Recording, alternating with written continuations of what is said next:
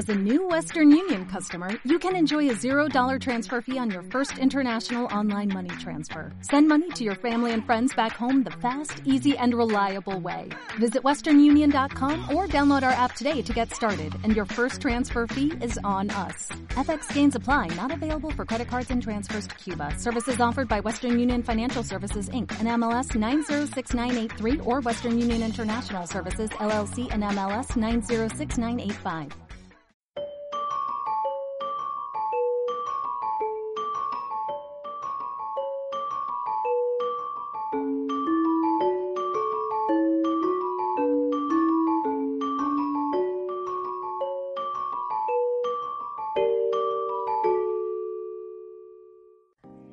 Pues hola a todos y bienvenidos un programa más a Segunda Lectura, el programa de libros y literatura de la trastienda. Eh, este mes eh, hemos cogido un libro un poco diferente, un poco especial, porque en lugar de coger una novela, hemos cogido una antología de relatos. En este caso, justo hemos cogido una antología de N.K. Jemisin que se llama La ciudad que nació grandiosa y otros relatos. Y bueno, ¿qué os, ¿qué os ha parecido, chicos, el libro y la situación de leer una antología en lugar de una historia continuada? A mí, a mí me ha gustado. Yo, a ver, estoy acostumbrado a leer libros de relatos y me gusta, la verdad. Y esta antología está guay.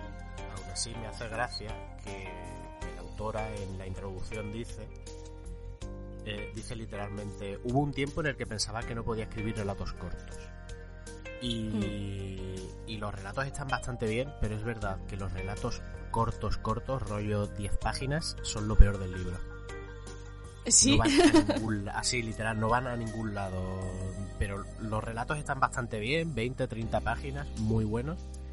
Pero los cortos, mm. es que me parece que no salvo ninguno. Los cortos, cortos de verdad.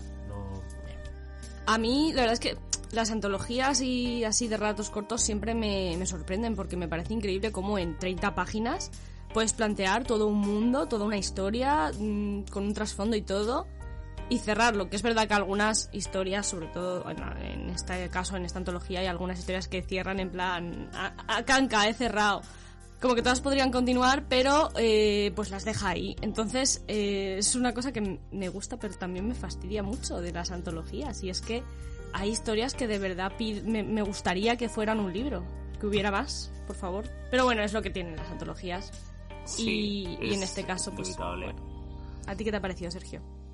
A mí me, ha gustado bastante. O sea, lo, bueno de las antologías es que estás leyendo algo y dices, bueno, vale, esta, esta historia me ha gustado mucho. Pasas a la siguiente y tienes un rango ya totalmente distinto de emociones de, mm. oh, esto mola mucho a, ¿qué pollas acabo de leer? Para, pues para el que no haya leído nunca una antología, lo más parecido pudiera ser, si lo habéis visto, o lo que más me parece, porque de hecho está, la idea es la misma, si habéis visto la serie de Netflix Love, Death and Robots, eh, es, es como ver esa serie. Cada historia de cada capítulo es de una, de su padre y de su madre. En este caso son todas de la misma autora, lo cual pues le da una cierta un poco más de continuidad, diría yo, no sé. Y, y bueno, pero sí, mola mucho por eso, porque cambias de registro todo el tiempo. Ah, fantasía, y al siguiente es ciencia ficción, y el siguiente es eh, como ficción especulativa, en plan, ¿qué hubiera pasado si en lugar de eh, ganar la guerra, no sé quién, ¿sabes? Ese rollo. Sí, el, rango de, de historias es bastante amplio. Así que bueno, si queréis vamos a hablar. Eh, esta vez el programa es un poco diferente porque aunque sí que va a haber una parte con un poquito de spoilers porque vamos a resumir algunas de las historias, eh, pues no vamos a hacer eh, lo mejor y lo peor con spoilers y tal porque es complicadísimo porque hay 30 historias en el libro. Lo mejor y lo peor de que de una de ellas o de todas hubiera sido un poco complicado. Entonces, pues vamos a hablar primero, eso sí, sin spoilers como siempre, luego ya cuando vayamos a hacer spoiler de alguna de las historias lo avisamos, aunque ya digo que, la realidad es que, nosotros contemos tres de las casi 30 historias que tiene el libro, pues nos va a fastidiar el libro aún así. Y vamos a hablar un poco de, del hilo conductor. Yo no me había dado cuenta hasta que he leído esta, porque tampoco he leído tantas antologías, de que mm, suelen tener una, un hilo en común, un punto en común. Y, en esta no me parece que sea diferente, tienen puntos en común todas las historias. ¿Vosotros lo, habéis notado? Sí, a ver, eh, al final el tema de las antologías de relatos de un solo autor eh, depende mucho del interés del, del, propio autor, de lo que, le, lo que le llena, lo que le gusta. A mí, yo como he dicho, me gusta y sobre todo las que he leído son las de Philip K. Dick. Y, se nota muy claro lo que, lo que le interesaba, el tema de la Guerra Fría, un posible holocausto, el, el significado del yo. Entonces, es que se nota mucho, porque al final parece que por mucho que el autor eh, intente coger mm, diferentes géneros, intente variar, al final es muy fácil que acabe tendiendo a, los temas, a sus temas comunes. a los que le gustan. exacto, sí, los que se siente más cómodo y tal, y, y en este libro se nota también, vaya. Sí, yo he visto como que tira mucho, de hecho, bueno, el título de la, de la antología me parece que es muy, muy descriptivo, porque el título que han elegido es el de la ciudad que nació grandiosa, y es que como que mm, para mí muchas de las historias que cuenta, no todas, pero muchas, sí que tienen un componente importante de sociedad, o hablan de una nueva sociedad, o hablan de una sociedad que existió, ya te digo que no todas, algunas de ellas sí que se salen de eso, pero la sociedad, me, o sea, sociedad, vivimos en una sociedad. la sociedad me parece que es un hilo muy conductor muy muy marcado. Y luego otro que también mm, se ha visto mucho es pues un poco la cultura negra afroamericana y tal porque hay muchas de las historias que se basan en pues en ese tipo de cosas. Como mm, por ejemplo bueno en la que yo he resumido que luego la contaré eh, va de una espía haitiana hay una de una mm, una mujer negra que se dedica como a la santería. Esa, esa y hay alguna más esa es la, la, la, ¿Y cuál has elegido tú, Sergio? A mí me gustó mucho la de la mujer haitiana y también eh, la primera. La primera me gustó mucho. Ay, ¿cuál era la primera? La primera era de los que se quedan y luchan. Mm, que mm. Eh, es, en vez de ser como una historia tan, tan esta, es una persona hablando sobre una sociedad de, con otra. Me gustó por los derroteros por los que va como a mitad. Fue como... ah. Estu estuviste, ¿Estuvisteis dudando con, con qué historia elegir? Porque yo estuve una noche esta semana, me metí en la cama, en plan, bueno, vale, me leí el libro y tal, y ya lo he reposado bastante, a ver qué, qué leo. Y me puse a mirar el índice y a recordar. Y era en plan de, uff. Pues yo tuve muy claro que la primera que leí quería... Eh, es que me gustó mucho. Hmm. Pues fíjate, yo eh, lo comentamos así por el grupo, que bueno, el de la espía haitiana me había molado mucho, el de la cocinera también. Es muy, muy guay. La cocinera me encantó también. Hay algunos de los que tiran más por, por ciencia ficción que están también muy chulos. Hmm. Y la verdad que no me acordaba, y es una pena, porque ese también está muy chulo, no me acordaba de mm, el último, el penúltimo, que, que, lo comentábamos ahora, que habla sobre las probabilidades, sobre... Es un mundo como que se han roto las probabilidades. Entonces, pues, ah, ¿qué probabilidad hay de que el tren descarrile? Pues pasa. O ¿qué probabilidad hay de que, yo qué sé, de que se caiga justo un piano encima de mi cabeza? Pues pasa. Ese tipo de cosas pasan todo el rato. Entonces la gente, para evitarlo, como que intenta usar pues las cosas que tienen alguna probabilidad de dar suerte, rollo una pata de conejo o un trébol de cuatro hojas, porque como que todas las probabilidades se han roto, entonces aumentan todas, las buenas y las malas. Y eso me, bueno, me pareció súper, súper curiosa esa historia. Es una historia muy interesante. Yo, yo estuve dudando entre el que he elegido, que es Bruja de Tierra Roja, que me gustó mucho, mm. mucho. Me, gustó mucho. Pero creo que mi preferido es el de, el de la cocinera, el alquimista. Sí, ese mola mucho. El ¿eh? alquimista. Es que de hecho A mí también me encantó. Hay, es curioso porque hay dos relatos sobre cocina. Sí. Los dos son muy buenos. Este, el alquimista y Cuisine de Memoire y ambos son, y son los dos únicos relatos con un título en otro idioma. ¿Es verdad? Sí. Es, es, muy curioso. lo del idioma me acabo de fijar ahora, que tengo el libro delante y estoy mirando el índice, pero son dos relatos muy chulos.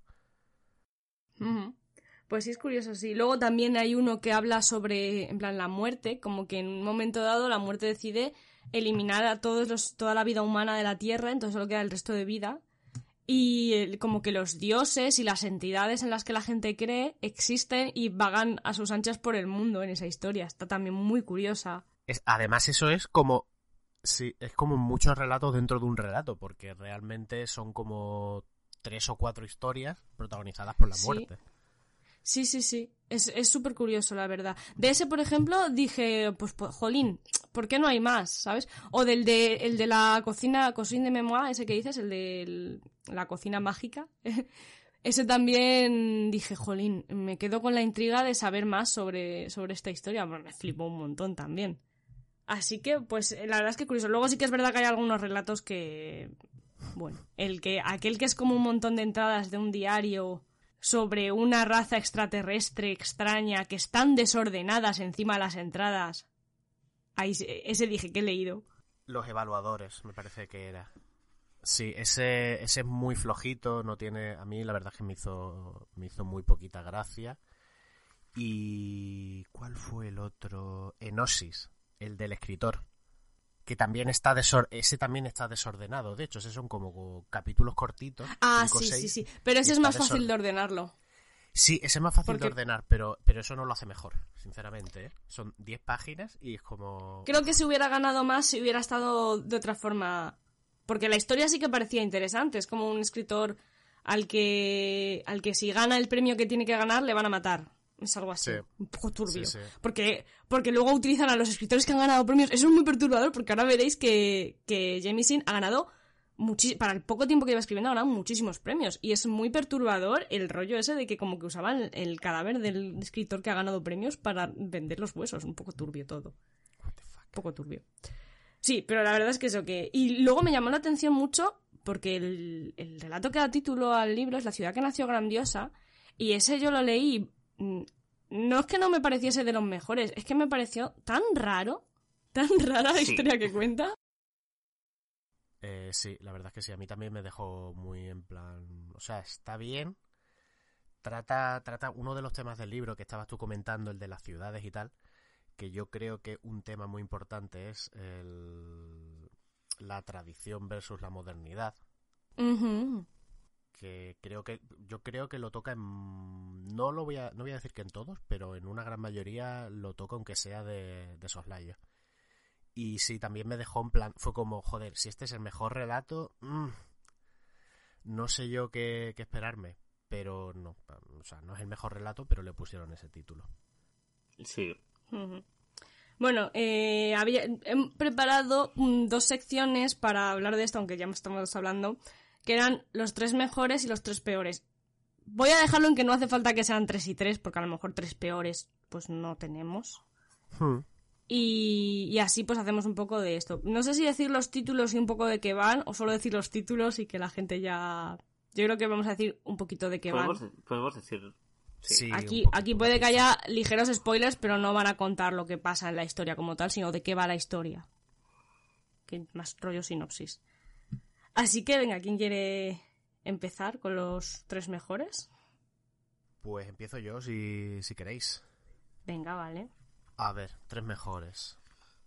A ver, estoy abriendo otra vez el índice. Sí, yo estoy Bueno. también mirando. Tres mejores, a ver, eh, Bruja de Tierra Roja, que es el que, el que he elegido, así que no voy a decir de qué va, porque ya lo voy a contar con pelos y señales. Eh, el Alquimista, que es un, está ambientado en Italia y es, eh, es como magia a través de la cocina. Me parece, me parece súper interesante y gana puntos porque en un momento te cuentan como la protagonista le, le escupe a Silvio Berlusconi. Y a mí eso es un detalle que me encanta. A mí escupir a los fascistas me parece guay. Sí. A mí, a mí además, me, me pareció una historia como muy simpática. Sí. Muy. Me gustó Muy mucho. Muy interesante, la verdad es que me, me gustó mucho. Además.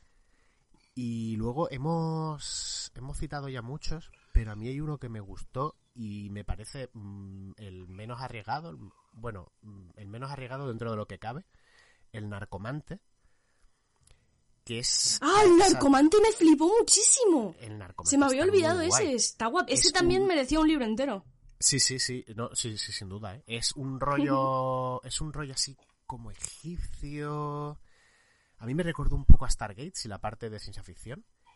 Y luego hace, hace una cosa muy interesante que es presentar a un personaje transgénero, se podría decir, que después de lo del último pod no estoy seguro de, de, de qué decir, pero me gustó. O sea, me Sí. pareció interesante que presentara un personaje masculino, pero femenino, pero a la Pero vez- femenino, yo diría género fluido, porque no deja Exacto. claro.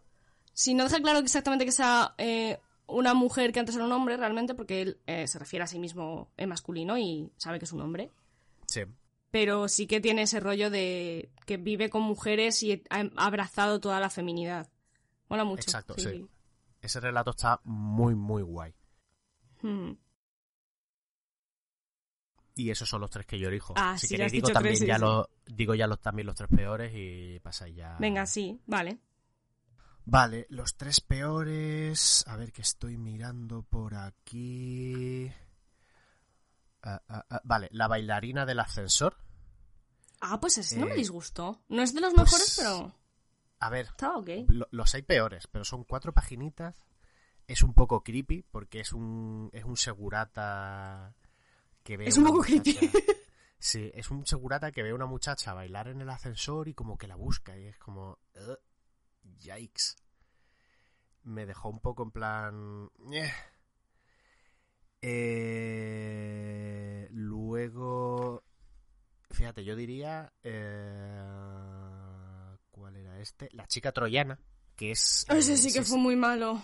Sí, ese es Cyberpunk y me da, o sea, más rollo Cyberpunk y me da pena porque el, el punto de partida, o sea, me parece muy bueno. Y podría haber dado muchísimo de sí, pero no termina de, de romper. Y, y ya por último diría Hambre de Piedra, que el relato en sí no está mal, pero es que creo que como relato no funciona. El de Hambre de Piedra es el de la muchacha que tiene como una especie... Es, es que lo vi muy rollo... Rollo serie juvenil de poderes. O sea, un rollo de Ah, la sí, este es muy raro. Es raro porque le falta mucha información, a mi gusto. Sí. Es lo malo, es- es que es el problema. Que si, por ejemplo, el del narcomante te presenta toda una, una sociedad súper bien detallada, pero hay otros que se quedan como a medias. Pues ese, ese de Hambre de Piedra me dio la impresión de que como una novela así un poquitín más juvenil, podría funcionar increíblemente bien. O sea, estaría espectacular. Pero le falta, le falta, le falta información y, y no, y además es de los más largos. Entonces te da, me, me enfadó por eso. Por decir, joder, le has dedicado más páginas, pero sé mucho Sí. menos. Bueno, venga, pues voy yo con los tres mejores que estaba aquí revisando y los tres peores que quizá me cueste más. Pero bueno. Eh, los tres mejores para mí son el de. el que voy a resumir, que se llama El motor de fluencia. Aunque la verdad que el título te deja un poco raro, porque luego no va de ningún. O sea, va de un motor, pero bueno. Motor de caca. Eh, el motor de caca, literalmente, sí. Además es que efluencia. No, que es una manera muy fina, que a partir de ahora diré, uff, perdonadme que voy a hacer un poco de Efluencia. fluencia. Tú, la influencia. bueno, ese es de los que más me gustó. También, ahora que lo recordaba, me gustó mucho el de probabilidades distintas de cero, que es el que hablaba antes. Y venga, por, por cambiar, porque iba a decir también en alguno de los de la comida y tal, voy a decir el de en la ribera del río Lex, que es el que hemos comentado de la muerte. Esos tres me molaron un montón. Y ahora los que no me molaron nada, eh, en el top 1 no me moló nada, están los evaluadores, que es ese que comentamos que está hecho como entradas de, de un registro eh, entre distintas personas sobre una raza extraterrestre, porque es que mm, entre que están desordenados y que es- están hechos a modo de entradas, que algunas dice entrada solo con texto, entrada solo con sonido. Es un coñazo que te cagas. O sea, es un coñazo que te cagas porque la historia, en realidad la historia sí me hubiera gustado saber más, porque a mí el rollo extraterrestre me flipa, pero como no me lo dan, pues me sentó un poco mal leerlo, la verdad. Luego, la chica tro- troyana, que me pasa como a ti, dije, joder, qué rollo más guay cyberpunk tal. Y creo que si se hubiese alargado un poquito más, hubiera sido mejor. Pero como se queda ahí a medias, ahora viendo el nombre casi he entendido más el relato, porque no me había fijado en el, en el título de la historia, pero... Pero sí, no, no termina de estar del todo bien. El rollo que tiene mola, pero no termina de estar bien enfocado. Y luego, como tercero que no me ha molado especialmente, no sé cuál decir porque hay algunos que no me convencieron mucho. Y yo creo que voy a decir el de el del tren, un tren para ti. Un poco por lo mismo, porque está escrito como rollo una persona hablándole a otra, pues en, como dejándole mensajes de voz en un contestador o algo así. Y este, el rollo de cómo está escrito no me mola. Pero el rollo este de los trenes que, que como que aparecen y desaparecen, pues sí me moló. Esos serían mis tres peores. Y Sergio, si quieres tú decir. Pues eh, a mí los, los que me gustaron, eh, ya los que hemos hablado, eh, El alquimista, El motor de fluencia, me gustaron mucho. Y los que se quedan y luchan por... O sea, me parecía bastante me hasta cerca de la mitad del relato. Más o menos. Es una conversación de una persona diciéndole pues verás, es que en esta ciudad se celebra un festival ahora y te empieza a describir cómo funciona el festival y te habla un poco de la ciudad. Como cerca de la mitad hay un momento donde ganó mi interés, que es como, ah, que no te lo crees, no te crees que las cosas sean tan bonitas, ¿eh? Y a partir de ahí a mí me ganó ese, ese relato, me pareció muy curioso. Hmm. A mí el, que, el de los que se quedan y luchan, no sé por qué me recuerda a una expansión de Magic, el juego de cartas. Que hay una. Eh, probablemente Sí, que es una ciudad que tiene como un festival en el que se hacen figuritas pequeñitas. De hecho, en la, en la, en la presentación de esa expansión te, te daban una figurita para montar. ¿Qué expansión, eh? Porque a mí ya me ha entrado curiosidad, ¿te acuerdas? Uy, espera, a ver que la miro. Mm, puede ser Calades. Vale. Pues a eso me recordaba, para el que juega Magic. vale, te quedan las tres peores. Eh, es que ya habéis hablado de las tres peores. O sea, yo voy a decir que la ciudad que nació grandiosa porque fue como... Empiezas el libro. Gana tu interés, eh, lucha por ganar tu interés la primera. ¿Vale? Tiene así ese como cambio de tono a mitad que está muy bien. Y después te encuentras la ciudad que nació grandiosa y dices, ¿qué pollas acabo de leer? Una persona, o sea, un, un chico en Nueva York que vive en la calle el, chaval empieza a tener epifanías, muriéndose de hambre, llega al restaurante de, de, una persona que medio le acoge, pero le dice, no, es que tienes que parir la ciudad. Todo muy raro. Es rarísimo. Yo entiendo lo único con lo que me quedé es que mi, eh, París miraba muy feo a Estados Unidos, o sea, a Nueva York. En plan, es París, claro que va a mirar feo a alguien. es, todo con lo que yo como que quiero entender que es como que el chico es la ciudad, pero... Pero sí, ese es una pena porque ya os digo que, por lo visto el, relato está súper bien valorado hasta el punto de que ha sacado luego un libro entero sobre él y de hecho es que tiene premios, es que se llevó el un premio Hugo, creo, el relato. O sea, me llama la atención eso. Te quiero, pero simplemente es como que era muy muy raro y me pilló como muy pronto en el libro no sé exactamente qué narices pero no me dejó así con buen sabor de boca como la mayoría de relatos entonces vale pues un poco estos son los relatos para que sepáis cuando leáis el libro cuáles nos han gustado cuáles nos han gustado menos y bueno, ya lo tenía que haber hecho antes, pero voy a hacerlo ahora. Eh, quiero hablar un poquito de la autora, aprovechando que además eh, este mes es el mes de, de leer autoras. Y además esta autora es una autora muy especial porque es una de las mm, autoras afroamericanas que tienen más premios, que yo sepa. O sea, ahora veréis. Y además me parece que es una tía que ha desafiado mucho el, pues el establishment, ¿no? El, ese rollo que hay, ahora lo veréis también porque he dejado una anécdota sobre ella en, en lo que voy a contar. Y eso, me parece que, que la tía los tiene bien puestos, la verdad. Eh, a ver, eh, N.K. Jemisin, que su nombre de pila es Nora, por si a alguien le interesa, eh, nació en Iowa City, que está en Iowa, pero eh, creció pasando los veranos en Nueva York, lo cual explica lo de que la ciudad que nació grandiosa sea Nueva York, y el resto del año en una ciudad de Alabama. estudió psicología y durante muchos años ha trabajado como orientadora profesional. hasta que en 2016 consiguió eh, los ingresos suficientes como para dedicarse a la escritura a tiempo completo en una campaña en Patreon, que es como, wow. Esto ya, por ejemplo, me parece esto solo increíble.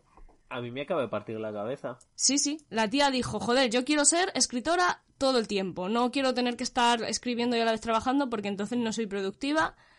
Pues mira, voy a ver si a la gente le gusta como para que literalmente me paguen por ser escritora. y lo consiguió. Eh, en 2002 eh, empezó un poco así su, carrera de escritora porque hizo un curso de escritura que de hecho habla de él en la entradilla del libro y, empezó a publicar pues relatos pequeñitos de ficción especulativa en distintas revistas y en distintos grupos de escritura de ficción y tal. Y realmente el primero así que destacó fue un relato que se llama, mira, ¿qué relato es ahora que lo estoy viendo el nombre? El relato en inglés se llama Non-Zero Probabilities y es el que hemos dicho antes, probabilidades distintas de cero, ahora que estoy viendo el nombre en inglés y asimilándolo. Que lo publicó en la revista Clerk's World en septiembre de 2019 y le supuso ser finalista por primera vez tanto a los premios Nebula como a los premios Hugo. Eh, al año siguiente publica su primera novela, una obra de fantasía que se llama Los 100.000 reinos y que gana, o sea, primera novela que publica y gana el premio Locus a mm, mejor primera novela y es finalista a mejor novela en varios premios como los Nebula y los Hugo, si no me equivoco. Eh, esta historia que le trajo tan buen resultado fue continuada con otras dos, pues con otras dos historias, creando una trilogía eh, por Los Reinos Rotos y uno que no debe estar en castellano aún, que se llama The Kingdom of Gods, y forma la trilogía de la sucesión. Eh, tras esta, este, éxito en su primera trilogía, se embarca en una nueva serie, que esto aquí ya sí que peta muchísimo, porque em, Ay, no lo tengo por aquí. Ah, sí, no, es más adelante. Vale, es más adelante, luego lo cuento.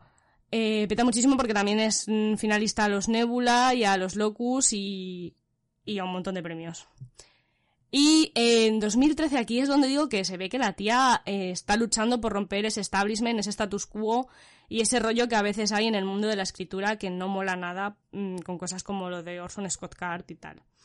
Eh, durante su discurso como invitada de honor en, el Continuum de Australia, señaló que el 10% de los miembros de la Asociación de Escritores de Ciencia Ficción y Fantasía de Estados Unidos votaron para este premio a Theodore Bill, que es un escritor que se ha autodenominado, o sea, se, ha, ha dicho de sí mismo que es misógino, racista, antisemitista y unos cuantos sabores de gilipollas más.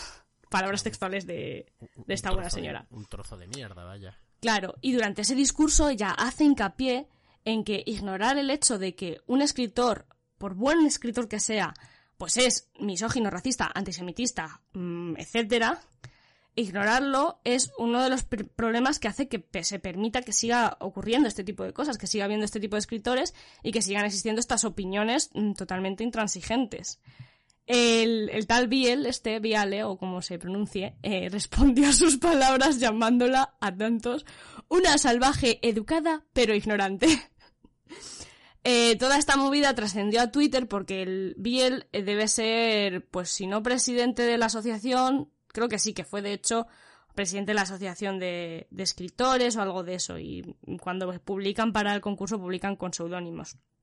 Eh, entonces, la movida fue que debe de ser que estas opiniones de Biel se escribieron por error o algo así en el Twitter de la asociación. Y al final, pues el Biel está acabado fuera de la. por sus acusaciones, expulsado de la organización. O sea, que la tía no se corta un pelo. Estoy tocando un violín muy. Estoy tocando un violín muy pequeñito y entonces no lo capta el micro, pero. El micro no lo coge. Es el violín de podcast más pequeño del mundo. Así que esta señora debe de beber lágrimas de facha en su tiempo libre, por lo que estoy viendo. Mejor bebida. Y aquí en 2015 es cuando ya sí que eh, la tía eh, peta con la siguiente trilogía, que es la de la Tierra Fragmentada, que es esa otra que nosotros pensamos en leer, ¿vale?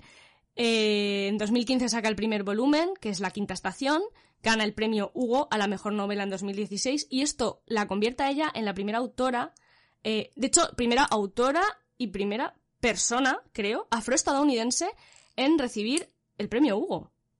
2016 es cuando lo gana. Primera persona negra en ganar el premio Hugo.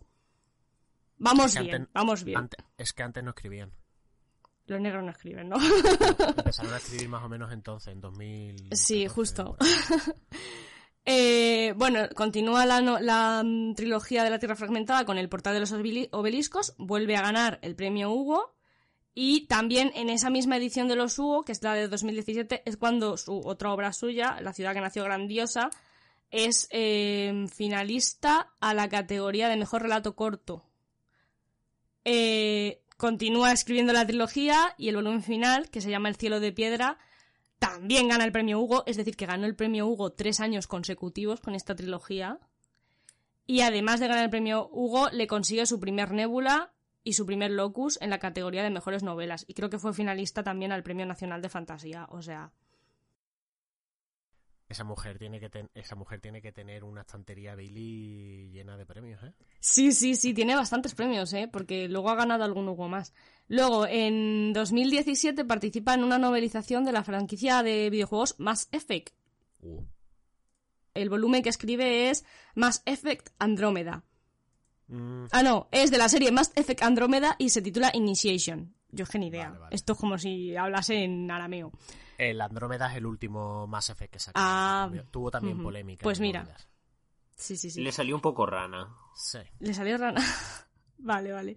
Y sobre la experiencia de escribir un libro para una franquicia de videojuegos, dijo, creo que la industria de los videojuegos es un poco tóxica y tiene algunas cosas que necesitan resolver antes de que quiera ni remotamente involucrarme de nuevo.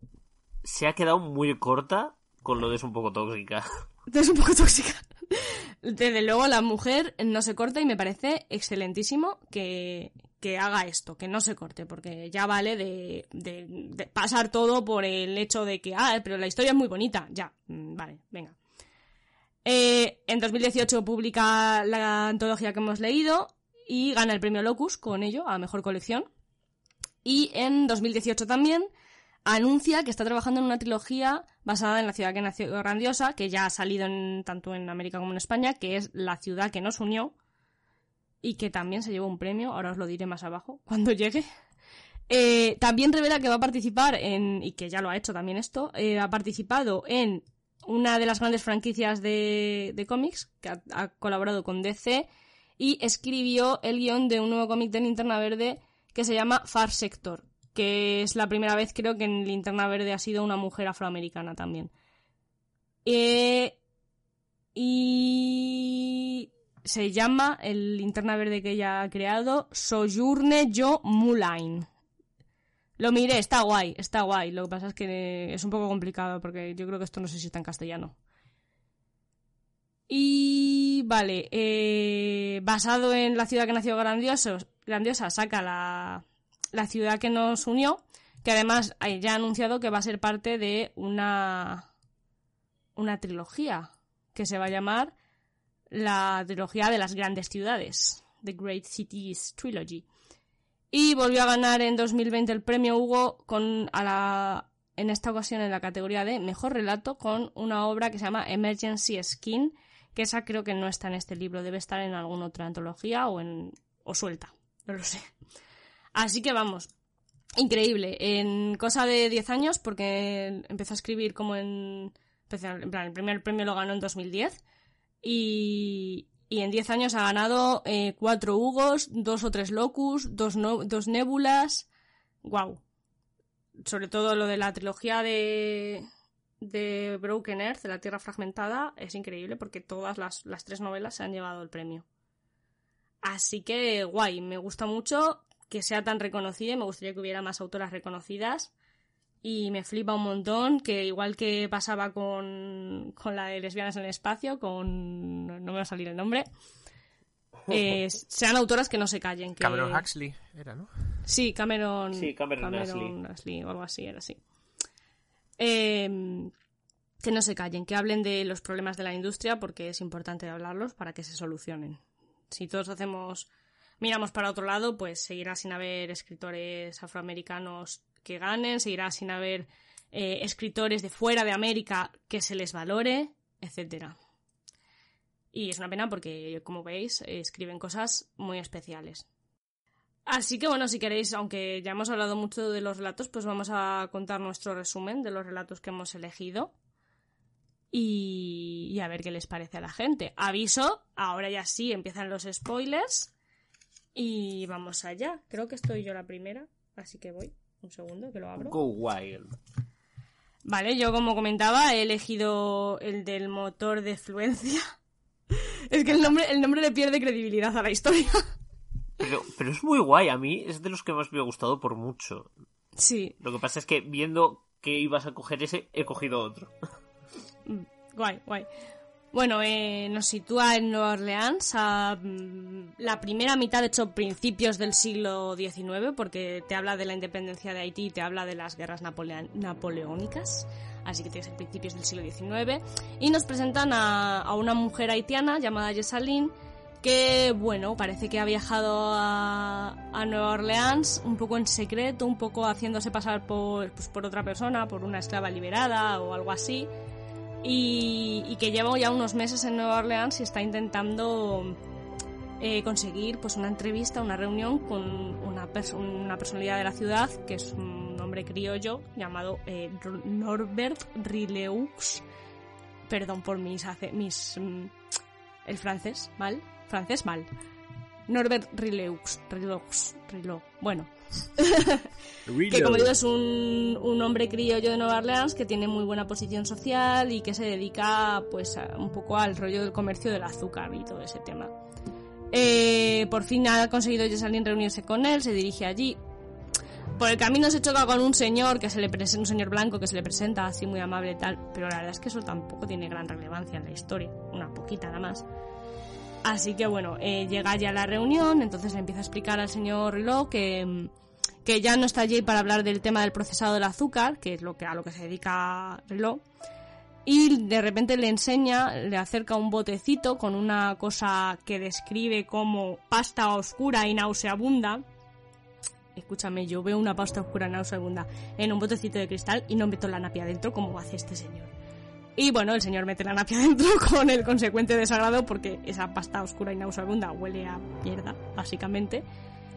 Y eh, de esta pasta el señor le dice que es esa puta mierda y ella le explica que eso es lo que queda de... ¿Le gusta el ron? Pues esto es lo que queda cuando se fabrica el ron, es lo, el sobrante, por así decirlo.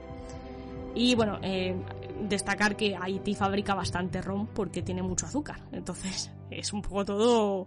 hace ahí bola.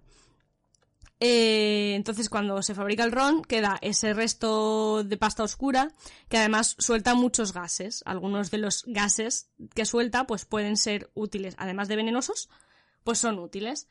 Entonces ella le explica que pues esto que si se purifica como es debido, se puede utilizar ese gas como luego combustible para, para otras cosas, porque el gas que sale es metano principalmente. Y lo que les dice es que, bueno, pues que quiere su ayuda para, mm, pues para llevarlo a cabo. El señor está confuso porque le dice, a ver, yo no soy químico, yo soy ingeniero. Le dice, no, no, si el proceso químico lo tenemos, nos falta la maquinaria para hacerlo, el diseño de una máquina para hacerlo. Y el hombre por un momento parece como que sí que va a entrar por el aro, pero no, la rechaza pues porque se piensa, ella no le ha dicho de parte de quién va, por el tema de pues, eh, que es una espía haitiana y tal. Eh, entonces el tío se piensa como que ella viene de parte de, de blancos, y lo que o sea, de un grupo de blancos que lo que quieren es conseguir el, la maquinaria, la ingeniería necesaria y al final dejar fuera pues a Rileu del, del beneficio porque ya le ha pasado eso antes con otras movidas así. Total, que Rileu la rechaza pues casi a gritos, ¿no? Y cuando ya parece que esta se, o se va a ir o le va a pegar un tiro, una de dos, está ahí, ¿le mato o me voy? Entra en la habitación eh, la hermana de Rileu, que, resulta ser pues una chica así muy mona, muy, muy agraciada, vamos a decirlo, también criolla, claro. Eh, pues eh, que también además eh, está igual de interesada que su hermano en todo el tema química y ciencia, pues porque el hermano le ha ido enviando los libros con los que le estudiaba y tal. Y bueno, entra allí, se los encuentra casi peleando, les dice queréis un tentempié. ¿Y de qué estáis hablando? Oye, hermano, preséntame aquí a tu invitada, ¿no? Ahí hay como un feeling entre la invitada y ella. Eh, Eugene se llama la hermana, que creo que no lo he comentado. Y entonces Jessalyn dice, esta es la mía. Al hermano no le he convencido, pero voy a ver si me traigo a mi terreno a, Eugene. Le explica otra vez todo y Eugene sí que parece así como más interesada, tal. Pero el hermano está un poco decidido a, a echar a, a Jessalyn de la, de la casa, tal. No sé qué dice. Bueno, tú ya te ibas, ¿no? y se marcha.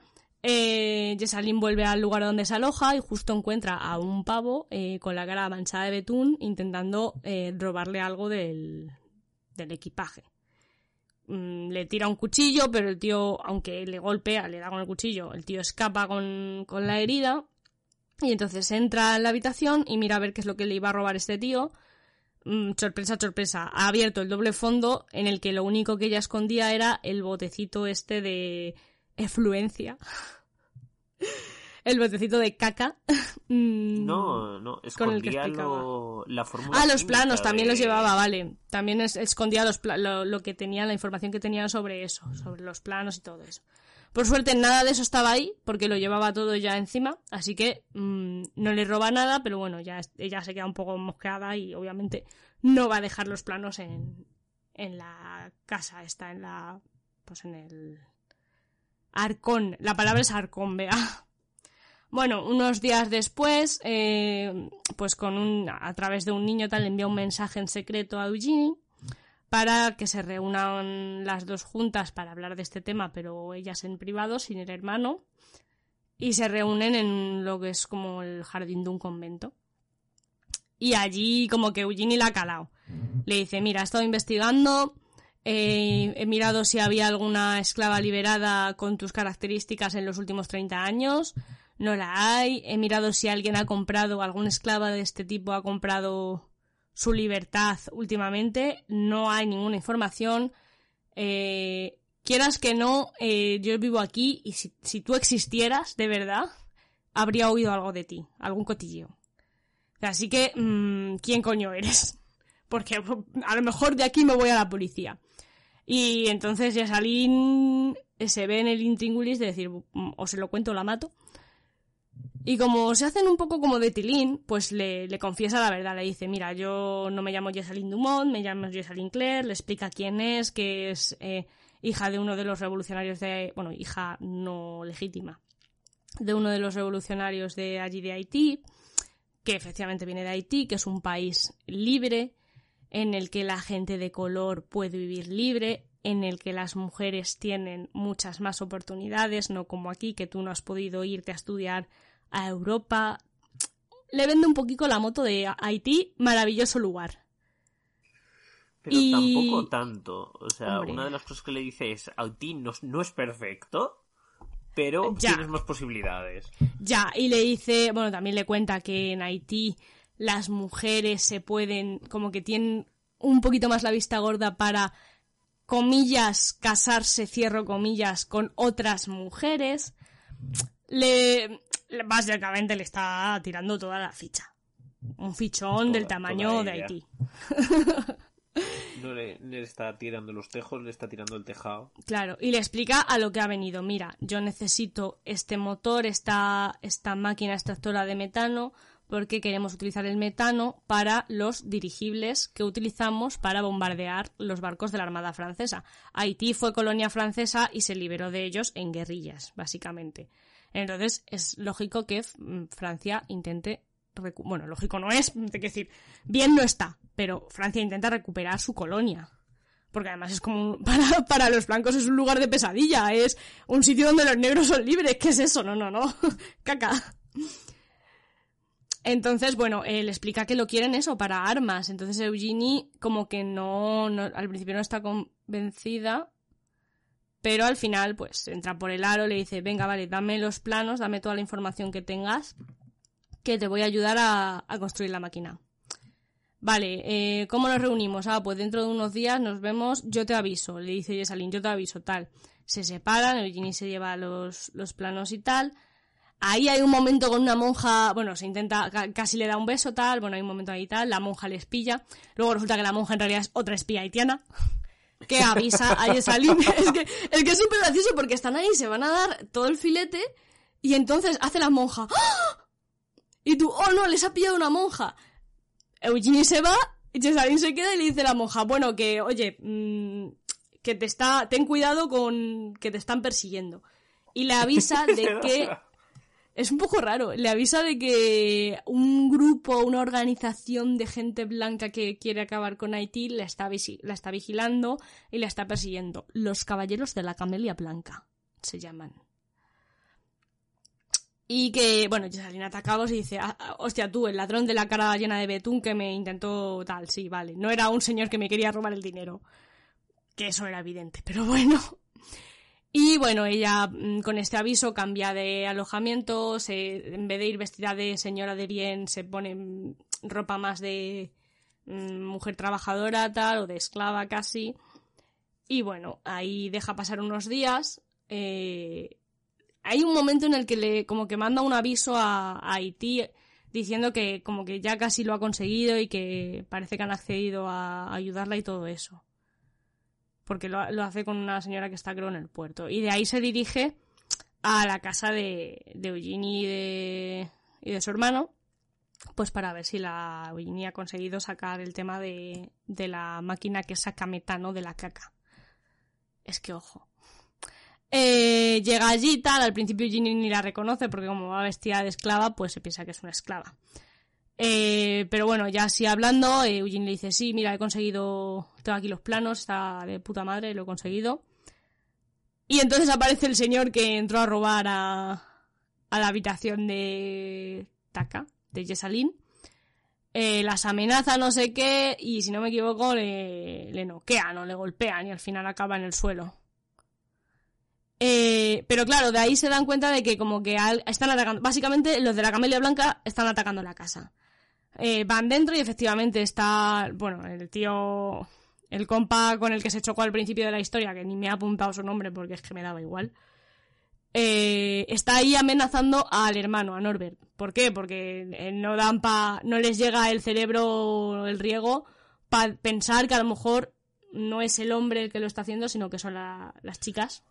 Es, es una comunidad de, de señores es- pro-estadounidenses. Son racistas y machistas por defecto. Y Sí, son como una- un mejor, rollo Ku Klux Klan, sí. Yankee, vaya. Sí, Ya, sí, yankee. va, o sea, Klux Klan estadounidense. También tened en cuenta que esto es en el siglo XIX, que el racismo, o sea, es que no, no es que fuera no racismo, es que demasiado, to- pero han avanzado. todo el mundo, todo el mundo era racista. O sea, incluso en el siglo XX, a principios del siglo XX, todo el mundo era racista. Todo blanco era racista. O sea, esto ha sido así. Por suerte hemos avanzado. Bueno, total, que está ahí el, el blanco este con el que se cruzó, eh, amenazando, diciendo, dame los papeles, no sé qué. Ahí forcejean, no sé qué. Y al final también creo que le dan matarile. Creo que le dan matarile o le dejan inconsciente. No, a este le dan Eh, matarile. no, no, a al este de antes le le dan dejan inconsciente. de verdad. Al otro le han dejado inconsciente. Total, que... Ah, bueno, ahí hay una discusión entre Yesalín y Eugenie porque Yesalín le dice, ah, guay, ya tienes planes, venga, los planos, venga, dámelos, que me piro. Y la otra, ¿cómo que te piras? Pues que me vuelvo a mi casa, a Haití, ¿sabes? Yo, este sitio es una mierda. Ya, ¿cómo que te piras? China, porque en plan de, pues ya te digo que ahí hay un rollo, mm, una relación que ha ido como más a lo amoroso. Entonces Eugenie se enfada porque la otra la va a abandonar, básicamente, como que la ha utilizado. Entonces aquí ya Jessalyn, después del forcejeo con el hombre blanco, un, un tío blanco hetero, le... Madre mía, ¿en dónde me estoy metiendo? Eh, después del forcejeo y tal, le dice a Eugenie, bueno, eh, vamos a bajar y me dices qué planos son los que me tengo que llevar y vas a tener que tomar una decisión. Y él dice, ¿cómo una decisión? Pues tienes que elegir si te quedas aquí o te vienes conmigo a, a Haití. Total, que bajan solamente para descubrir que donde estaba la otra, que está como en, es como un invernadero o algo así que donde estaba trabajando, solo para descubrir que, que el pavo al que habían dejado inconsciente no estaba inconsciente, se ha levantado, ha robado los planos y se ha pirado. Entonces, Jessalyn lo da todo por perdido en plan de, eh, puta mierda, o sea, todo lo que yo venía a hacer la he cagado. No solo no he conseguido el plano terminarlo, sino que he perdido todo lo que tenía. Y entonces Eugenie la, la consuela y le dice, bueno, tú no te preocupes, yo me voy contigo a Haití, nos vamos juntas de la mano a Haití, y allí te vuelvo a hacer los planos. Y, y así quedan, en que se van a ir todos juntitos, y ya que están, pues se llevan al hermano, porque si no ahí los de la camelia blanca le van a dar matar y le al día siguiente. No, y eh, decían que era la policía normal, porque claro, han asesinado a un señor Ah, es blanco en verdad, la hay un señor blanco. es verdad, no me acordaba que es que, claro, mata a un señor blanco. Sí. Entonces, pues marchan todos a Haití, felices y contentos y en amor, a hacerse un matrimonio de estos entre mujeres que existían en esa época. Y así acaba la historia. Está guay. Entonces estuve mirando a ver si encontraba algo de info sobre la movida de los espías haitianos en América. Y aunque no he encontrado, creo que sí que, o sea, esto es cierto, esto es verídico que ha pasado. O sea, no esto en concreto te quiero decir, entiéndeme. Pero sí que había, hay que entender que Haití estaba como aislado del mundo porque al liberarse de Francia la mayoría de países, ni siquiera Europa sobre todo, no quieren comerciar con Haití porque es una colonia de negros básicamente. Pero Estados Unidos sí porque Haití tiene azúcar y Estados Unidos quiere azúcar. Es que Estados Unidos, hasta que llegue a liberarte, quiere comerciar contigo. Sí, sí. Hombre, claro. Luego te libera. te libera. Luego los compañeros de la CIA te arreglan algo, así en plan, en... Hmm. rapidito. Así que, pues nada, está, esto es un poco el resumen. Está muy chula esta historia. Eh, ya te digo, cuenta muchos detalles, mientras va hablando, cuenta muchos detalles de cómo es Nueva Orleans en esa época que es algo que estamos hartos de ver, pero que mola verlo desde el punto de vista de un negro, porque casi siempre... Bueno, también hay libros que hablan desde el punto de vista de un negro, por ejemplo, eh, esta señora que escribe sobre brujas y vampiros, eh, Anne Rice, tiene unos libros sobre brujas que una parte de los libros está en Nueva Orleans y está relacionada con los esclavos y todo eso, y esa parte está muy chula. Bueno, me he tirado resumiendo unos 15 minutos cuando yo tenía apuntados en nuestro guion tres. Yo voy, a, yo voy a tardar literalmente tres minutos, porque el que he elegido se basa enteramente en el plot twist de la mitad, no hay más de dónde saca. Es que se me ha hecho bola lo del resumen. No, no sé, no, sé resumir. Esta historia es de las que tenían chicha, o sea. Pero si es que se puede resumir. Si yo quiero, lo puedo resumir, en, tres minutos. Muy, fuerte. pero entonces, ¿qué gracia tiene? Bueno, ¿qué gracia tiene? Venga, dale, Eri. A ver. Bueno, eh, como yo he dicho, yo voy a resumir Bruja de Tierra Roja, ¿vale? Eh, este relato tiene lugar en Alabama, que si no recuerdo mal, eh, Nami ha comentado que, la autora, N.K. Jameson, estuvo viviendo allí una temporada, en una ciudad por allí. Eh, sí, afirmativo. Creció entre Nueva York y concretamente una ciudad que se llama Mobile, Mobile, en Alabama. Sí, sí, Mobile, sí, sí. Eh, eh, es probable, es que no recuerdo si, si, este relato te dice qué ciudad, pero es probable que sea esa o Birmingham, Birmingham de, de Alabama, o Birmingham de, del Reino Unido.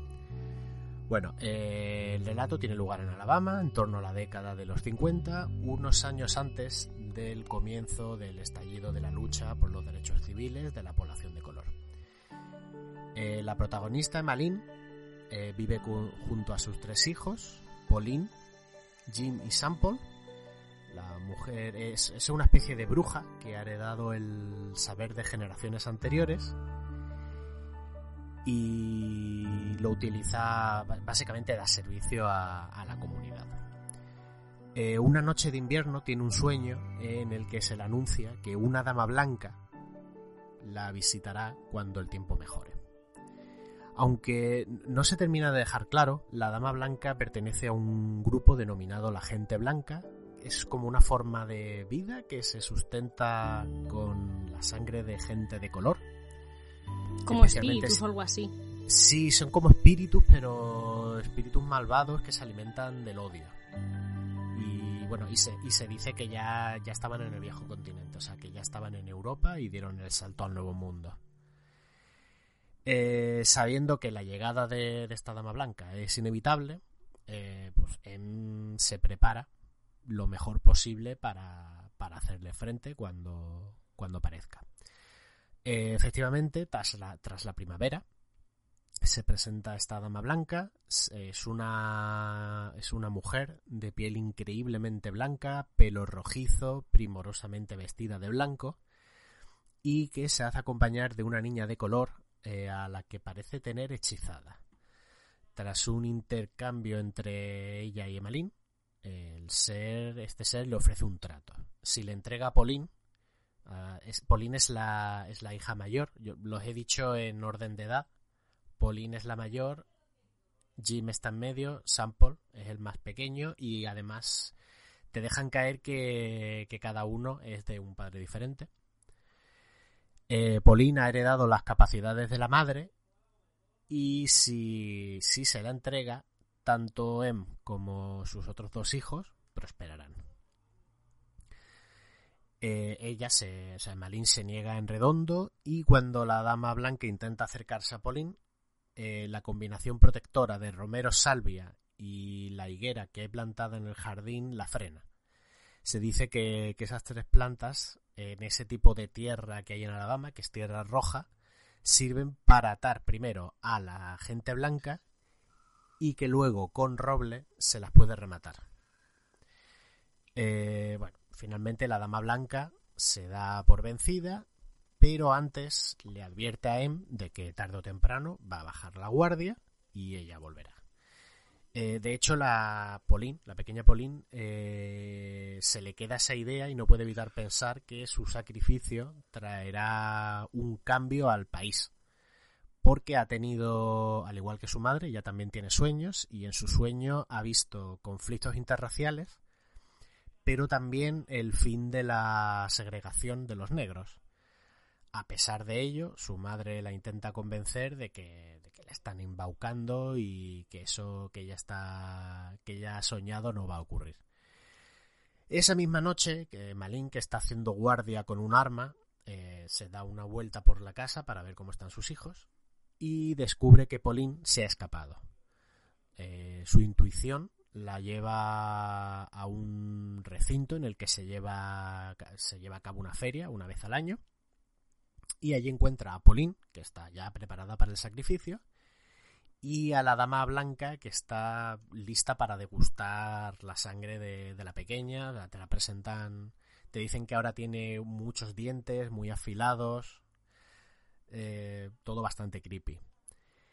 Eh, M se interpone entre las dos y en ese momento comparte la visión de su hija. Al principio solo ve la violencia en contra de la gente de color, pero luego llega a captar la esperanza que su hija le quería transmitir ese mismo día cuando le contó su sueño, coronada con la presencia de un hombre de color en la Casa Blanca. Y aunque la, aunque la Dama Blanca decide llevárselas a ambas, finalmente Emalín consigue salvar a su hija a cambio de su propio sacrificio, utilizando de nuevo esa, las plantas que he dicho que, que tienen que tienen propiedades protectoras, que eran ah, ah, ah, romero, salvia, higuera y roble. Bueno, tras esa noche, Pauline, Jim y Sample son adoptados por René, la prima de Malin. Los tres consiguen ir a la universidad, viven de primera mano la lucha de Martin Luther King y otros activistas por los derechos civiles. Eh, ya centrándonos en Pauline, logra prosperar, abre su propio restaurante con mucho éxito, se presenta como concejala de su pequeña ciudad, lo consigue, luego alcaldesa, también lo consigue. Y un día, mucho tiempo después, ya con nietos y todo, eh, ve en un sueño a la gente blanca y ahora los ve, los ve famélicos por la disminución del odio en el mundo preparados para volver si, si se da el caso y volver a nutrirse, pero, pero famélicos. Y también ve a su madre, a Emmeline, orgullosa por todo lo que, lo que han conseguido, especialmente Pauline. Y así, así se, se resume un libro, ¿eh? Ya ha terminado, una página. Muy bien, Ah. well done. Tiene Eh, menos cosas que digo, el tuyo, pero... Sí, digo, la gente blanca ahora está eh, obesa. O sea, están What a beautiful mames ya. year Sí, for... ¿Qué eso? Vampiros anímicos espirituales chungos. sí, del odio. Son como vampiros del odio o algo así. Vampiro Sí, es eso, se ali- te, te lo dice que se alimenta de las emociones negativas Mm. y, y el racismo es una de las más negativas. Entonces, Sí, si a eso pues, le sumamos que consumen Mm. sangre, literalmente, de, de gente Sí, de color, su- suquean gente. sí, y especialmente de gente de color que tiene poderes. Por eso quiere a, a Pauline, porque lo ha, ella ha heredado las capacidades de, De la madre. Ya. Pero es un relato muy interesante, a mí me gustó mucho y aparte eh, tiene el tema de tiene un tema histórico con el tema de la lucha de los derechos civiles, la marcha hasta Washington y todo, que es que me gustó mucho, me pareció un relato muy interesante. Sí. Mí Me da un poco de pena pensar eso, que este relato se escribió hace un par de años o tres y que en ese momento pues todo parecía que efectivamente llevaba a ese fin de, del racismo y a ese fin de tanto odio y que ahora estemos como estamos. A palos. Pero bueno, poco a poco se conseguirá. Pues ya solo quedas tú, Sergio, con tu resumen que Pues, has prometido un- que dura tres minutos. Sí, sí, sí, un poco, un poco en, en tono de lo que estamos hablando, de hecho. Os voy a contar los que se quedan y luchan. Los que se quedan y luchan es... eh, empieza como una especie de, de conversación, un narrador que está explicándole a otra persona las virtudes de una ciudad que se llama Umgelat. Y el Día de las Buenas Aves, que es una fiesta que la gente de esa ciudad adora, donde decoran todo con plumas y alas, los niños salen a la calle disfrazados, incluso muchos adultos lo hacen, porque en la ciudad crecer mm, y convertirte en un adulto no significa que tengas que renunciar a- al niño interior y puedes divertirte. En esa ciudad todo el mundo es amable y todo el mundo te mira bien. Es una ciudad que eh, está construida de una manera mucho más amable que la última arquitectura tan terrible que estoy viendo en, en esto, donde los bancos están acolchados para que sean más cómodos, porque no todo el mundo quiere tener casa en Humelhat, se la ofrecen sin ninguna duda, pero hay gente que simplemente no, no lo necesita, no quiere. Y en todo momento te están hablando de que en la ciudad la gente vive en bastante armonía, viven felices y te hablan de pequeños detalles, el cómo la gente simplemente intenta hacerse feliz, de cómo la ciudad está dividida en, en tres grupos principales, por así decirlo, en los agricultores, los tecnólogos y los comerciantes.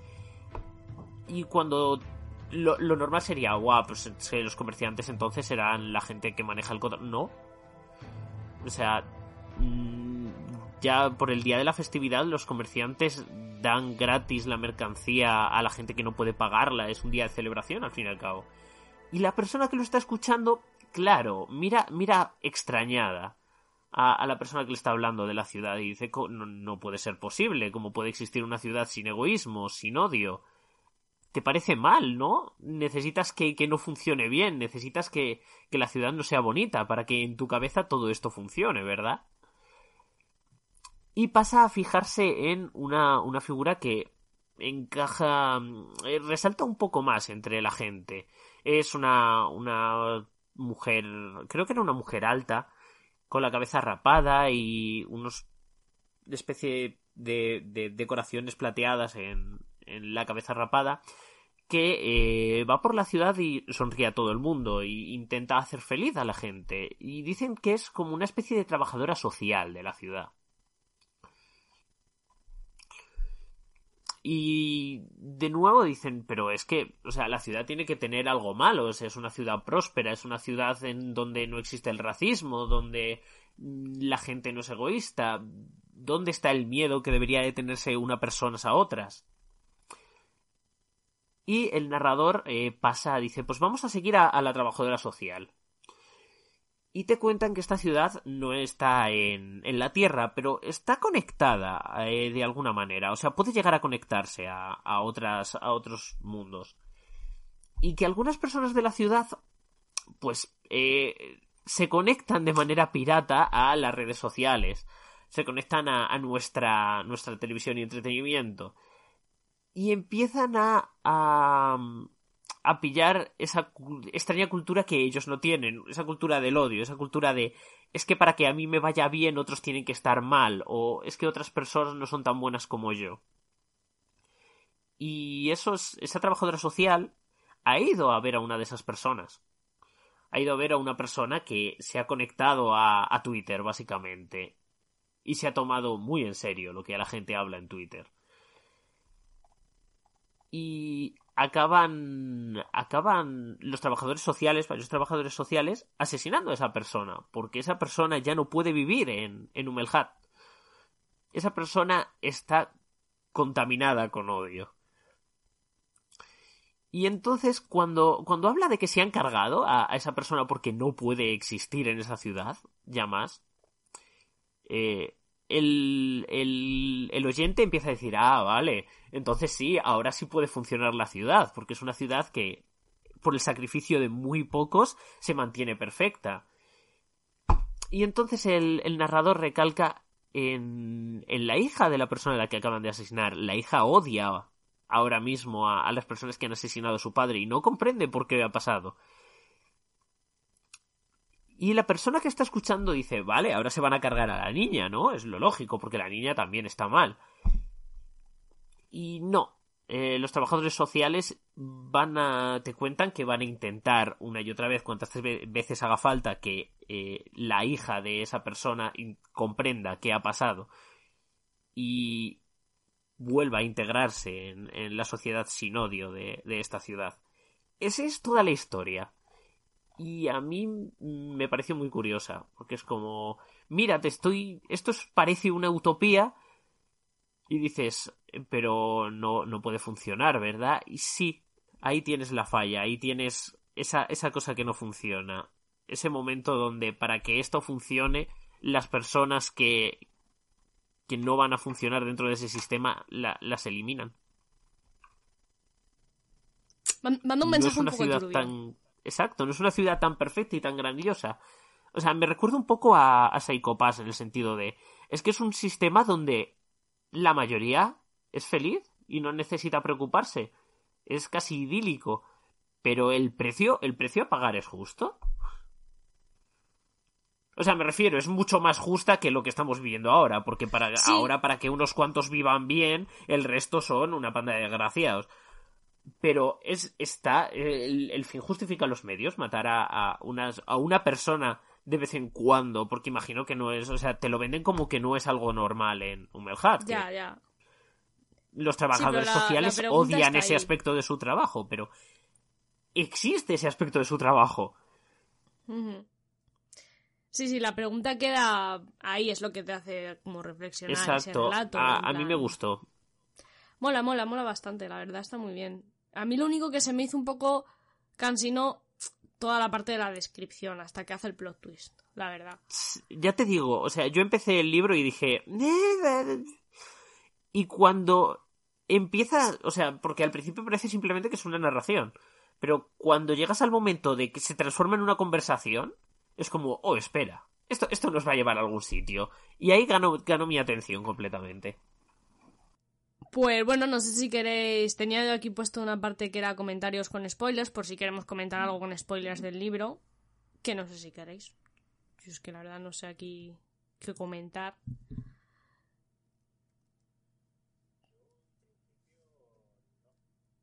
Yo tampoco, ¿no? La verdad es que sí. Hemos comentado mucho. La verdad que mm, quizá la parte de no spoilers hemos comentado alguna cosa. Bueno, tampoco hemos, es que no hemos hecho spoilers realmente, no hemos contado qué pasa en las historias al final y todo eso como hemos hecho ahora. Entonces, pues bueno, la verdad que en general ha sido una experiencia eh, leer esto y sobre todo ha sido una experiencia pensar cómo hacer el programa. Tenía que haberlo pensado antes porque me, me ha costado mucho decir, ¿y qué? ¿De qué hablamos? ¿Qué, qué nos va a dar para un programa? Pero visto que llevamos grabados una hora y 22 minutos, creo que Yo sí que ha dado que para un programa. Va, va a ser un programa corto para lo que estamos acostumbrados, pero un Sí. buen programa. Sí, pero de todas maneras es porque estamos acostumbrados a, a abusar. Es que abusamos de la longitud de los Abusamos. programas. Y lo que nos gusta hablar de los más y los menos del libro en todo detalle. Sí, sí. Y sobre todo los resúmenes, que es que son nuestra condena, pero bueno. Bueno, Y yo me he bueno, ¿eh? No, sí, sí, no, sí, soy yo, soy yo la que, la que más se pasa. O sea, lo digo de todos, pero soy yo la que más se pasa sin duda. Así que nada, pues nos vamos con las novedades del mundo lector. Que, que Eri, cuéntanos, ¿qué novedades ha habido? Pues eh, hay bastantes cositas, no súper repartidas. O sea, no, esto es como lo gordo. O sea, este mes no está muy repartido, pero sí hay bastantes cosas. El tema es principalmente que la editorial Minotauro ha sacado mucho material. Eh, de novedades tenemos Un chico y su perro en el fin del mundo de C.A. Fletcher, El rey carmesí de Graham McNeil. Esta es una novela de la herejía de Horus de Warhammer 40.000. Tenemos la novelización de Assassin's Creed Revelations de Oliver Bowden. Neuropia The, Sof- de Sofía. Es que no sé si es. Yo creo que no es española, así que es como Sofía. Sofía, Sofía, no sé. ¿Cómo, cómo? Sofía Rey. Ah, Eh, sí, es que no sé cómo. Iba a poner en el documento el acento en la I, pero ha sido como. uf, no estoy seguro. Digo, mira, no lo pongo. bueno, Y ya me confundo. Nos la jugamos. Sí. En silencio de David Ouimet, Sanctuary de B.B. James, En el bosque oscuro de Dale Bailey, Los malvados y los malditos de David Annandale, otra novela de Warhammer, Frontera Oscura de Sabino Cabeza, esta es la obra ganadora del premio Minotauro de este año, de 2020, y Gloomspite de Andy Clark, eh, otra novela de Warhammer. Eso como novedades. En el habitual apartado de reediciones encontramos eh, Zen en el arte de escribir, El País de Octubre y la edición 100 aniversario de Fahrenheit 451, todas estas obras de Ray Bradbury. Eh, tenemos también el quinto volumen de cuentos completos de Philip K. Dick, que antes, antes de hecho lo cité, y Marte Rojo de Kim Stanley Robinson. Vale, pasando ya a Nova, eh, han publicado La Era de la Supernova de Cixin Liu. Runas nos ha traído La Insurrección de Rosalera de Ah, sí. Dave Thompson. que sí, sí. A ver si lo citaste Navidad. tú. Sí. Sí, bueno, es es que está Rosalera, que es el primero, y este que es la insurrección de Rosalera, que es el segundo. Exactamente. En la segunda parte de la trilogía, lo tengo por aquí apuntado. Y Emily Eterna de M.G. Wheaton. Nocturna Ediciones ha atrevido con La Conjura de Aramat, una novela fantástica de Victoria Álvarez. Y para terminar, Dilatando Mentes Editorial ha publicado Hierba de Angia Martin. Y eso es todo. Mucho, mucho, mucho material de Minotauro.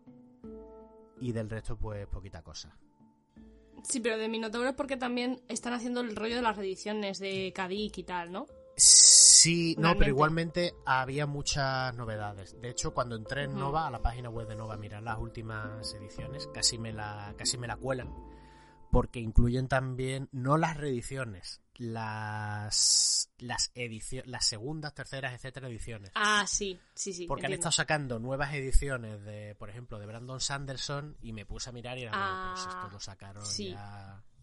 Y eso bueno, no lo de. Sanderson tenemos el año que, eh, el año que viene, el mes que viene. Eh, de hecho, dos cosas que leí, que es que las leí así de pasada, es que creo que es Minotauro, me, me imagino que es Minotauro, igual que ha hecho con las novelas de Philip K. Dick, va a hacer con las de, creo que es Úrsula K. Le Guin. Van a sacar Ole. como una reedición de todas las de Úrsula K. Le Guin, que está súper bien. genial. Y esto lo tengo que anunciar porque a mí me emociona, ¿vale? Y es que el 19 de noviembre sale la cuarta parte del Archivo de las Tormentas de Brandon Sanderson. Mm, Ya os lo digo, este mes leo, el mes que viene no. porque voy a leerme la, el de Sanderson. Eh, bueno, y para el mes que viene, bueno, nos hemos encontrado un problema porque habíamos decidido que este mes que entra íbamos a leer Dune, Dune, porque salía la película. Pero nos la han liado porque la película no va a salir hasta el año que viene, a, creo que en octubre del año que viene. La Clásico puesto. 2020. Esto si, si para octubre del año que viene se puede ir a los cines, si no, mm, dale, dale, ya la sacarán. Pero bueno, aún así mm, vamos a leer el libro de Dune. Lo único, como sabéis, es un libro larguito, ancho, amplio. Entonces, cuando lo terminemos grabaremos el programa y lo emitiremos, porque la vida se nos hace bola y si no, pues no sabemos cómo hacerlo. Así que nada, espera del siguiente programa, como el programa de Dune.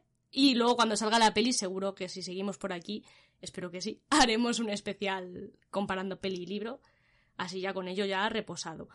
Así que, mm, pues nada, eh, con esto ya nos, nos podemos despedir hasta el próximo, próximo episodio, próximo programa, que será en algún momento de noviembre barra diciembre. Gracias por vernos y hasta el próximo programa. No, que has dicho, gracias por vernos y he dicho escucharnos. Pero luego, pero luego he pensado, no, pero si se lo ponen en YouTube, técnicamente también están viéndolo, aunque no salga. Podemos poner una foto nuestra. Vale, vale. No, por favor, las fotos no. Bueno, pues adiós. Adiós. luego. Segunda Lectura es un programa de la trastienda. Puedes encontrar nuestros programas en YouTube, iBox, Twitch y Spotify. Para estar al tanto de todas las novedades, síguenos en Twitter como arroba seglectura y arroba la trastienda ofi. Además, puedes apoyarnos económicamente suscribiéndote a Twitch a través de nuestro coffee llamado La Trastienda o convirtiéndote en patrón a través de nuestro Patreon. Muchas gracias y hasta el próximo programa.